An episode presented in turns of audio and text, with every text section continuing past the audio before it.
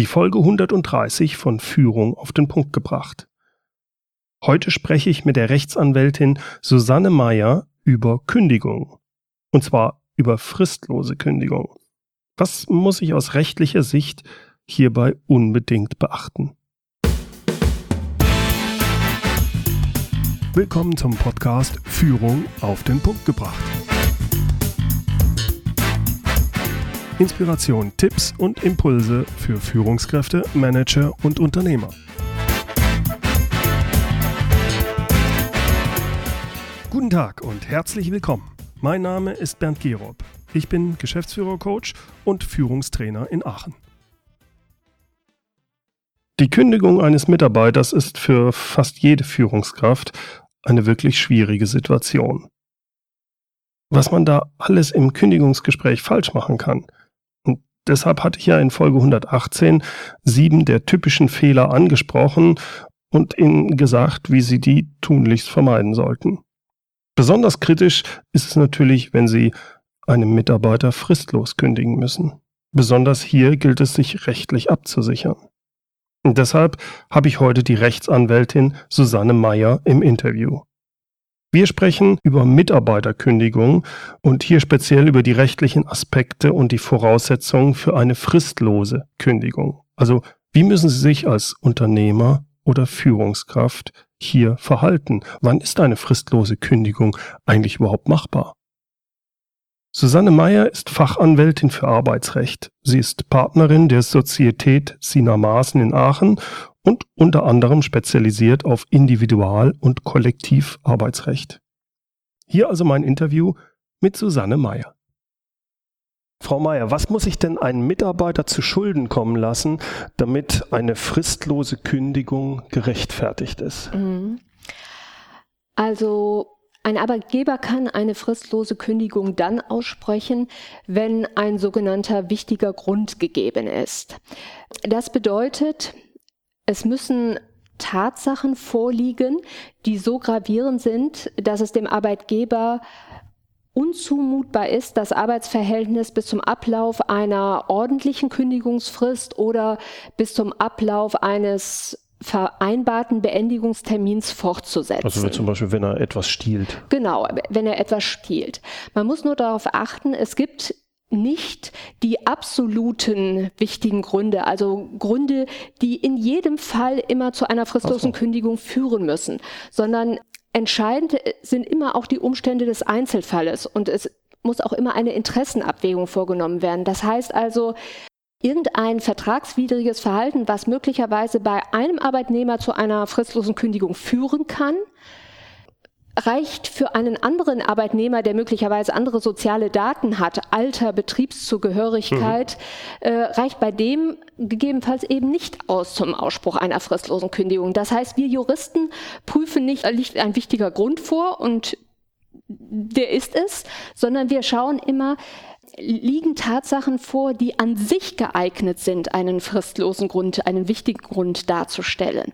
Und dann in einem nächsten Schritt nehmen wir dann diese Interessenabwägung und die Bewertung der Einzelumstände vor. Jetzt ist das für mich, sagen wir mal, als Geschäftsführer natürlich dann schwierig. Genau. In dem Moment. Genau. Äh, das macht das auch schwierig, weil man eben nicht einfach nur wie in einen Katalog gucken kann und schauen kann, äh, finde ich da meinen Grund, den, der hier vorliegt und kann ich dann eine fristlose Kündigung aussprechen, sondern der Geschäftsführer, der Arbeitgeber ist immer gezwungen, eine Abwägung vorzunehmen und das macht das Ganze natürlich auch schwierig. Gut, wenn ich mhm. jetzt Geschäftsführer bin, aber keinen juristischen mhm. äh, Background mhm. habe, äh, bin ich ja eigentlich dann gezwungen, wenn ich das Gefühl habe, ich müsste jemanden fristlos gekündigen, weil der hat goldene Löffel mhm. gestohlen oder ja. sonst was gemacht. Ich müsste dann also immer eigentlich schnell ans Telefon und mit meinem Rechtsbeistand darüber sprechen oder wie, wie, wie müsste das Ja, also ich habe eben gesagt, es gibt keine Kataloge absoluter Kündigungsgründe, aber es gibt natürlich schon Fallgruppen, die schon mal einen ersten Anhaltspunkt auch Können geben. Ein Beispiel mal ja, genau. Also Sie haben eben schon gesagt, die, die Straftaten. Ja, ja.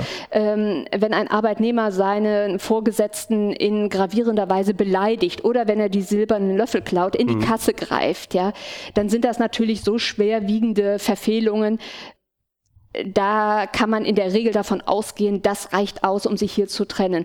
Aber schwieriger wird es beispielsweise, wenn einer zum Beispiel äh, regelmäßig unpünktlich zur Arbeit erscheint. Mhm. Wann reicht das aus? Wann reicht es für, gerade für eine fristlose Kündigung aus? Man muss ja auch immer prüfen, gibt es mildere Maßnahmen? Also die fristlose Kündigung ist ja Ultima Ratio. Das ist das, mhm. ähm, ja, das, das größte Schwert, was der äh, Arbeitgeber ja. hier hat. Das heißt, ähm, da also, ist dann immer. Sagen wir, wenn jemand jetzt zu spät käme, ja. dann würde man es ja eher so machen, dass man sagt, also das, äh, das nächste Mal, mal da kommt eine Abmahnung genau. und wenn ich dann eine Abmahnung genau, habe, dann habe ich noch was ja, andere ja. Möglichkeiten. Mhm. Genau. Aber Sie haben, also die Straftaten haben wir genannt, aber es gibt natürlich auch die beharrliche Arbeitsverweigerung, wenn jemand sich strikt weigert, vertraglich geschuldete Arbeiten, die man ihm zuweist, auszuführen oder auch ein gravierender Verstoß, wenn ein Arbeitnehmer, der in einem Arbeitsverhältnis steht, Wettbewerb macht. Es gibt hm. ja ein vertragsimmanentes Wettbewerbsverbot und das heißt, der ein Arbeitnehmer darf nicht während eines laufenden Arbeitsverhältnisses äh, Kunden des Arbeitgebers ansprechen, um die für ihre für eigene Zwecke ähm, zu nutzen oder einem Dritten beim Aufbau eines Konkurrenzunternehmens helfen, mhm. wichtige mhm. Informationen mhm. weitergeben. Das sind natürlich gravierende Verstöße. Wenn ich jetzt als Führungskraft oder Geschäftsführer erkenne, dass das der Fall ist, wie lange Zeit habe ich denn, um eine solche mhm. ähm, fristlose ja. Kündigung auszusprechen? Ja. Also das ist ganz wichtig, was Sie ansprechen, weil es gibt eine sogenannte Zwei-Wochen-Frist. Das Gesetz sagt also, ab dem Zeitpunkt, ab dem der Arbeitgeber Kenntnis von den Umständen hat, die er nutzen will, um darauf eine fristlose Kündigung zu stützen, nur innerhalb dieser zwei Wochen Frist hat er die Möglichkeit, die Kündigung auszusprechen. Und das heißt, innerhalb dieser zwei Wochen muss die Kündigung beim Arbeitnehmer zugegangen sein. Das heißt, für die jeweilige Führungskraft oder für den Arbeitgeber ist also eine gewisse Eile geboten. Mhm. Ähm, man kann nicht einfach sagen, diesen Vorgang gucke ich mir in den nächsten Wochen mal genauer an, sondern ab dem Zeitpunkt, wo man so erste Erkenntnisse gewonnen hat, äh, dass da ein schwerwiegendes oder gravierendes vertragswidriges Verhalten vorliegt, ab diesem Zeitpunkt muss man aktiv werden. Mhm. Und das heißt, man muss also Beweise sichern. Man muss gegebenenfalls den Arbeitnehmer auch mal anhören, wenn man meint, sie dadurch ähm, mehr Aufschluss zu bekommen, ja. was da wirklich vorgefallen ist. Man muss innerhalb der zwei Wochen Frist auch den Betriebsrat anhören, mhm. wenn man einen im Betrieb hat. Das heißt, man darf nicht erstmal 14 Tage eigene äh, Fakten sammeln und dann erst in Richtung Betriebsrat tätig werden, sondern möglichst schnell auch den Betriebsrat mit ins Boot holen und jedenfalls spätestens am zehnten Tag die Betriebsratsanhörung in die Wege leiten, mhm. weil der Betriebsrat bei fristlosen Kündigungen ja immer eine Dreitagesfrist hat, um auf so einen, okay. auf so eine Sache so auch agieren. reagieren zu können. Würden Sie sagen, das sind so die, die wichtigsten oder die typischen Fehler, die von so einem äh, mm. Unternehmer gemacht werden oder einer Führungskraft, da sagen, also die 14 Tage muss ich einhalten, ich mm. muss mich mhm. schnell entscheiden und mm. vor allem ich muss rechtzeitig den Betriebsrat einschalten. Was sind noch so typische Fehler, ja. die von Seiten bei, bei einer fristlosen mhm. Kündigung gemacht werden. Mhm. Also was ganz wichtig ist, also die Punkte, die Sie angesprochen haben, sind alle richtig. Wichtig ist auch wirklich, das erlebe ich in meiner täglichen Praxis, Beweise gut zu sichern. In solchen Fällen kommt es ja in der Regel irgendwann zu einem Kündigungsschutzprozess, wenn sich der Arbeitnehmer gegen diese Kündigung auch wehrt. Und solche arbeitsgerichtlichen Prozesse dauern ja manchmal nicht nur Monate, sondern gehen manchmal auch, dauern manchmal ein oder zwei Jahre oder gehen möglicherweise auch noch in eine zweite Instanz. Und irgendwann sagt vielleicht das Gericht, ich möchte jetzt mal die Zeugen hören, die dazu etwas sagen können. Oder ähm, wir möchten mal sehen, haben Sie Dokumente, die Sie vorlegen können. Der Arbeitgeber muss die Gründe, äh, die er hier behauptet, vor Gericht darlegen und beweisen können. Mhm. Und das heißt, es macht schon Sinn, zum Beispiel, wenn man ähm, Mitarbeiter hat, die etwas bezeugen können, dass die sowas auch mal aufschreiben, damit die später vielleicht auch eine Erinnerung haben an das, was da damals vorgefallen ist und nicht in, in zwei Jahren da sitzen und sagen, ich weiß da gar nichts mehr zu. Also das habe ja, ich das, vergessen. Das, das ja? kann ich mir gut vorstellen. Das heißt, es ist nicht nur wichtig, dass ich als derjenige, der die Entscheidung fällt, diese ganzen Sachen aufschreibe, sondern auch dann äh, die Leute, die involviert sind, dass man ja. denen mitgibt, denkt ja. dran, vielleicht müsst ihr in zwei Jahren was aussagen Richtig. dazu und da solltet ihr Unterlagen für ja, euch genau. äh, haben. Mhm. Und was auch wichtig ist, was wir noch nicht angesprochen haben, für einige ist das vielleicht selbstverständlich, aber äh, es ist immer wichtig, es nochmal zu sagen, eine Kündigung muss schriftlich erfolgen. Mhm. Und gerade bei fristlosen Kündigungen erlebt man es immer wieder mal, dass es im Betrieb zu einer großen Auseinandersetzung kommt. Man mhm. prallt aufeinander und ähm, der Arbeitgeber ruft nur noch raus, ich will dich hier nicht mehr sehen. Sie kommen ja. nicht wieder. Ähm, auch wenn man jetzt lacht oder so, aber oftmals entstehen aus so emotionalen Situationen ja. passiert ja so etwas. Und Kündigungen bedürfen der Schriftform. Das heißt, also ich also, darf durchaus sagen, jetzt hier raus, genau, aber, aber danach muss, muss ich schriftlich. Ja, okay, ja? verstehe. Also das ist wichtig, Kündigung schriftlich. Und was eben wichtig ist, das haben wir eben ganz kurz so angesprochen, innerhalb der zwei Wochen Frist muss die Kündigung auch zugegangen sein. Mhm. Das heißt, man muss für einen, als Arbeitgeber für einen ordnung, ordnungsgemäßen Zugang des Sch Kündigungsschreibens Sorge tragen. Das ist natürlich leicht, wenn der Arbeitnehmer noch im Betrieb ist, dann kann man ihm die Kündigung möglichst in Anwesenheit von Zeugen mhm. übergeben mhm. oder sich den Empfang eines Kündigungsschreibens bestätigen lassen. Manchmal ist es aber so, dass nach einer so krachenden Auseinandersetzung der Arbeitnehmer dann auch möglicherweise arbeitsunfähig wird oder so. Das heißt, mhm. man sitzt ihm nicht mehr gegenüber. In diesen Fällen empfiehlt es sich nicht einfach ein Kündigungsschreiben äh, per normaler Post zu schicken, sondern entweder man schickt einen Boten vorbei und okay. überbringt das also Kündigungsschreiben. Also auch per Einschreiben reicht nicht? Einwurf einschreiben reicht auch. Also so, okay. dass man wirklich auch über die Post nachher einen, einen Zugangsnachweis mhm. hat. Okay, okay. Mhm. mhm. Ja, das ist schon mal Ganz ja. wichtig zu wissen. Jetzt haben wir ja vorhin auch schon gehabt, äh, häufig ist es ja nicht so, dass oder äh, der Fall einer fristlosen Kündigung ist ja eigentlich mhm. eher der seltenere mhm. Fall, denke mhm. ich. Häufig ist eher so, dass man dem Mitarbeiter auch helfen möchte ja. und äh, auch eine Abmahnung ist ja erstmal noch eine Hilfe, weil man will sich ja noch nicht von ihm ja. trennen. Ja. Ähm, aber nachher, wenn man wirklich die Abmahnung braucht, um nachher wirklich kündigen äh, zu können. Mhm. Worauf muss ich achten, mhm. dass es eine Abmahnung auch wirklich äh, Hand und Fuß mhm. hat und rechtlich korrekt ist? Ja. Also wie Sie richtig sagen, die Abmahnung ist erstmal ein milderes Mittel, deswegen muss man eben immer schon mal gucken, äh, reicht das nicht vielleicht aus?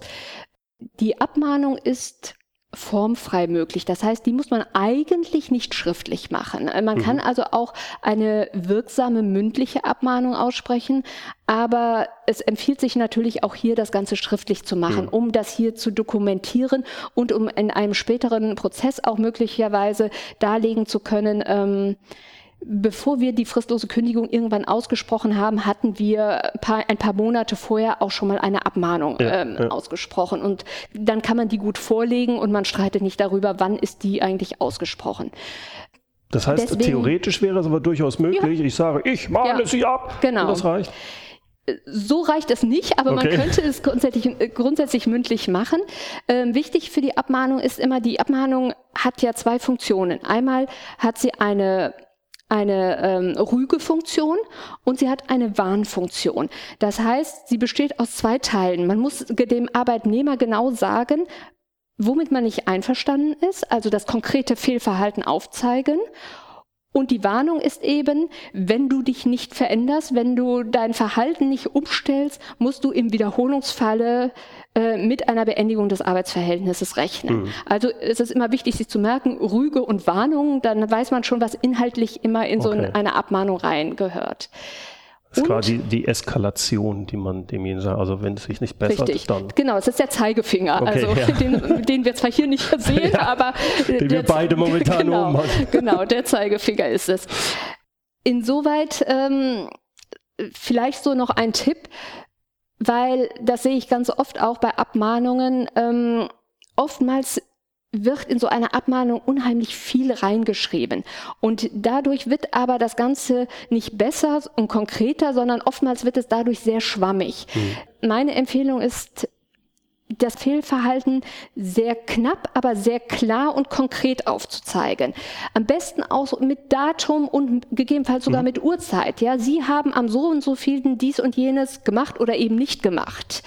Und man sollte versuchen, so Schlagworte und so unbestimmte Begriffe, wie sie haben ja besonders schlecht gearbeitet. Da weiß keiner, hm. was heißt denn besonders ja, schlecht ja. hier oder also so. Muss sehr ja? konkret sein. Richtig. Also mhm. versuchen wirklich ganz nüchtern zu sagen, was ist nicht vertragsgemäß hier gelaufen. Mhm. Und das ist schon wichtig, damit nachher auch ein Arbeitsgericht nicht sagt, diese Abmahnung war viel zu unbestimmt, der Arbeitnehmer wusste gar nicht, was er denn zukünftig anders machen musste. Ja, ja. Er wusste nicht, äh, in, inwiefern er sein Verhalten überhaupt ändern sollte oder musste. Ne? Muss denn oben drüber, sagen wir, wenn man es schriftlich macht, steht da dann auch Großabmahnung? Abmahnung? Ist das wichtig, dass das ja, Wort benutzt wird? Da ist es nicht wichtig, aber mhm. ähm, ich finde, es macht Sinn, weil der, mhm. der Arbeitnehmer weiß dann, wo, woran er ist und man muss nachher nicht äh, darüber diskutieren, war das wirklich als Abmahnung gemeint oder nicht. Mhm. Deswegen, es ist eine Abmahnung und deswegen sollte man auch Abmahnungen drüber schreiben. Ja. Ja. Ich kann ja auch mehrere Abmahnungen geben. Also, Richtig, ja. Also ich höre oft von Mandanten, ich muss doch dreimal abmahnen, bevor ich erst eine Kündigung aussprechen kann. Das stimmt nicht. Wir haben das Thema fristlose Kündigung. Manchmal gibt es eben ein so schwerwiegendes, gravierendes äh, Fehlverhalten, da sagt man, da ist die Abmahnung auch entbehrlich, weil jeder Arbeitnehmer wusste, so etwas wird der Arbeitgeber nie nicht. hinnehmen. Mhm. Ja, sowas mhm. tut man nicht und sowas wird der Arbeitgeber auch nie hinnehmen. Und es ist klar, dass man da nicht nochmal vorher abgemahnt werden muss. Mhm. Deswegen, Abmahnungen sind natürlich immer dann Thema, wenn es eben um ein nicht so gravierendes Fehlverhalten geht und man eben auch das Gefühl hat, durch eine Abmahnung äh, bewegt man den Arbeitnehmer vielleicht auch zu einem anderen Verhalten. Mhm.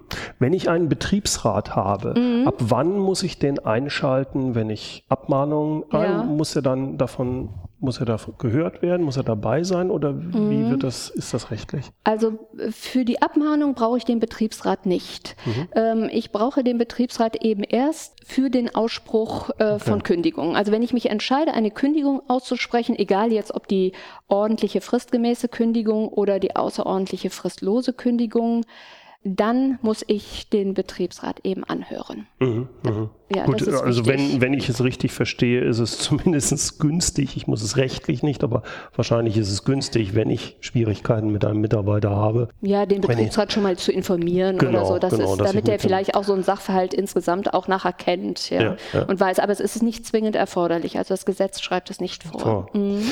Jetzt gibt es ja auch noch den anderen Fall, dass die fristlose Kündigung vom Mitarbeiter ausgesprochen mhm. wird, dass der sagt, ich habe die Schnauze voll, da mache ich nicht mehr mit ja. und dass er dann alles hinschmeißt. Ja was muss der Mitarbeiter darauf achten und wann ist das überhaupt gültig und wie weit mhm. äh, funktioniert das von der Seite aus? Ja, ja also es gibt genau die umgekehrte äh, Kündigungsmöglichkeit. Auch ein Arbeitnehmer hat die Möglichkeit, ein Arbeitsverhältnis fristlos zu kündigen, wenn eben so Tatsachen vorliegen, die es für ihn nicht mehr mhm. zumutbar mhm. machen, das Arbeitsverhältnis. Gut, er hat nicht die Möglichkeit der Abmahnung. Ne? Genau, er hat nicht die Möglichkeit der Abmahnung. Äh, er kann sich höchstens vorher mal beschwert haben und und äh, er, es ist vielleicht nicht ganz richtig. Er hat natürlich nicht so dieses arbeitsrechtliche, die arbeitsrechtliche Maßnahme Abmahnung, aber natürlich kann er auch beispielsweise der Lohn wird nie pünktlich gezahlt. Mhm. Auch hier kann er natürlich rügen und sagen, das akzeptiere ich nicht mehr. Ähm, es ist jetzt, was weiß ich nicht, drei oder vier Monate immer zu spät gekommen. Das werde ich in Zukunft nicht mehr hinnehmen. Ich mhm. fordere jetzt auf, wirklich äh, den, ähm, Lohn, den Lohn mal pünktlich zu zahlen. Also so etwas wie so eine Abmahnung gibt es auch im umgekehrten mhm. Fall. Vielleicht nicht so formalistisch, wie wir es eben so ja, besprochen ja. haben. Und es ist richtig, auch für den Arbeitnehmer gibt es Umstände, wo man sagt, hier ist ihm die Fortsetzung des Arbeitsverhältnisses nicht mehr zumutbar. Jetzt Zahlungsrückstände ist das eine, aber umgekehrt kann man sich zum Beispiel auch vorstellen, eine Ehrverletzungen von mhm. Seiten des Arbeitgebers aus, ständige Beleidigungen, ein Schlechtmachen, ein, ein Bloßstellen in einer Art und Weise, wo man sagt, das ist wirklich hier eher verletzend, ich will jetzt nicht das Wort Mobbing oder so nehmen, aber so eher verletzende Beleidigungen ja, ja. einfach. So etwas gibt es auch und dann kann natürlich sich der Mitarbeiter aus dem Arbeitsverhältnis fristlos lösen. Folge immer, weil er steht dann plötzlich ohne Arbeitsverhältnis da, ja. was ja erstmal für ihn der größte Nachteil ist. Ähm, er hat natürlich Schadensersatzansprüche. Er verliert seine Vergütungsansprüche, er verliert Ansprüche auf irgendwelche Nebenleistungen, die ihm vertraglich eingeräumt wurden. Und das ist ein Schaden, ähm, den der Arbeitgeber zu ersetzen hat. Das geht natürlich nicht nahtlos bis zur Rente, äh, dass man sagt, jetzt bin ich draußen und jetzt muss er mir das äh, jahrelang zahlen, sondern er ist natürlich gezwungen, schnellstmöglich ähm, auch ein anderes Arbeitsverhältnis mhm. zu suchen und oder einen, einen, neuen Job zu suchen. Und wir reden dann eben über diese Übergangszeit, mhm. ähm, die hier überbrückt zu überbrückt werden muss. Werden muss ja. ja. Mhm. Egal, ob jetzt der eine Fall ist, wo ich als mhm. Mitarbeiter kündige oder vor allem jetzt auch als Unternehmer. Wann würden Sie denn sagen, ist es wichtig, gerade als Unternehmer von so einem kleinen mittelständischen Unternehmen, also große Unternehmen haben, da ist das ja mhm. anders aus. Aber wenn ich so ein 20-Mann-Laden mhm. bin und ich habe Probleme mhm. mit einem Mitarbeiter, wann würden Sie sagen, sollte ich juristischen mhm. Beistand ähm, mir zuziehen oder ja. einen Rechtsanwalt ja. zu Rate ziehen. Ich denke, es, schon, es, ist schon so zum Ausdruck gekommen, gleich von Anfang an unseres Gespräches, dass die Materie nicht ganz einfach ist, ja, ja. weil wir gerade hier eben immer auch so dieses Thema Abwägung haben und äh, es eben nicht nur schwarz oder weiß hier gibt. Mhm. Das heißt, wenn der Arbeitgeber sich eben nicht unsicher ist, dass hier etwas ganz, ganz Schwerwiegendes äh, vorliegt, wo es auf der Hand liegt, dass das nicht so weitergehen kann, dann empfiehlt es sich schon, Rat bei einem Anwalt zu suchen und auch besser vorher, als wenn das Kind schon in den Brunnen gefallen mhm. ist, weil man muss Folgendes sehen. Wird eine rechtsunwirksame Kündigung ausgesprochen, dann kommt es zu einem, es kommt zu einem äh, Verfahren vor dem Arbeitsgericht und wie ich eben gesagt habe, nach Monaten oder vielleicht nach Jahren stellt dann das Arbeitsgericht fest, die Kündigung war unwirksam. Und das heißt Folgendes. Es heißt, das Arbeitsverhältnis besteht unverändert fort. Das heißt, der Arbeitnehmer sitzt am nächsten Tag wieder im Betrieb. Der Arbeitgeber ist verpflichtet, für diesen Übergangszeitraum ab dem Zeitpunkt des Ausspruchs der Kündigung und nachher dem Zeitpunkt, wo das Urteil verkündet wird, den Lohn unter dem Gesichtspunkt des Annahmeverzuges nachzuzahlen. Mhm. Das heißt also, das man zahlt Monate für Monate den Lohn nach mit Sozialversicherungsabgaben, ohne dass man eben eine Leistung dafür erhalten hat. Das kann ganz schön ähm, heftig sein, ja. Genau. Man hat darüber hinaus natürlich auch die Gerichtskosten, die man tragen muss und was eben auch was ich eigentlich das Schwierigste an der Sache finde und gerade bei eben ähm, Unternehmen äh, mittlerer Größe, man hat wieder jemanden im Betrieb sitzen, mit dem man eigentlich nicht mehr zusammenarbeiten möchte. Das ja. Arbeitsverhältnis ist enorm belastet. Ja. Und ich habe mehrere Fälle ähm, ja, in meiner Praxis, wo dann eben jemand wieder zurück musste und eigentlich schon ein paar Monate später es wieder knallte. Ja. Weil es läuft nicht mehr. Hm. Dieses ähm, dieses wieder Zusammenkommen in großen Unternehmen geht das möglicherweise. Den kann man in eine andere Abteilung möglicherweise hm. setzen. Man sieht sich auch nicht unbedingt jeden Tag wieder, aber in kleinen Betrieben stoßen die Leute Offen, wieder alle aufeinander. Hm. Und das ist wirklich ein Worst Case. Das kann ich mir gut vorstellen. ja, deswegen macht es manchmal Sinn, vielleicht wirklich frühzeitig mal um Rat zu fragen, hm. um die ganze Sache auf die, aufs richtige Gleis zu setzen. Ja, ja. Und wenn ein äh, Arbeitsrechtler sagt, brechen Sie hier lieber mal eine Abmahnung aus, greifen Sie zu einem milderen Mittel, dann ist das vielleicht manchmal ein ganz guter Rat ja. und wo man mal ein bisschen die Emotionen wieder runterfährt und überlegt. Sie haben es vorhin so schön ja. gesagt, ja, der Unternehmer, äh, wenn, wenn er eigentlich ganz sicher ist, da würde ich auch innerlich sagen, nee, da muss ich vorsichtig sein, weil der ist ja involviert. Ne? Also genau. würde ich wahrscheinlich eher hingehen und sagen, ja. also lieber ja. einmal zu viel Richtig. angerufen und nachgefragt ja. als zu wenig. Ja, genau. Bevor ich da was unternehme. Genau. Es kann kostengünstiger, zeitgünstiger werden und ähm, man hat nachher nicht eben so einen unglücklichen Fall. Ja. Mhm. Frau Meier, ich darf mich herzlichst bedanken. Ich habe doch wieder einige neue Eindrücke bekommen über unser Rechtssystem und es hat mir viel Spaß gemacht. Ja, ich vielen, danke vielen auch. Soweit mein Gespräch mit Susanne Meyer. Mehr über sie finden Sie auf der Webseite der Sozietät Sina Maaßen www.sina-maaßen.de Maaßen mit zwei A und zwei S. Ich habe in den letzten Jahren in verschiedenen Situationen mit Frau Meyer wie auch mit der Sozietät Sina Maaßen zusammengearbeitet und kann sie sehr empfehlen. Sina Maaßen hat bundesweit Klienten mit Schwerpunkt in der Region Aachen, Köln und Düsseldorf. Alle Links und auch das transkribierte Interview finden Sie in den Shownotes. Die Shownotes wie immer unter www.mehr-führen.de Podcast 130.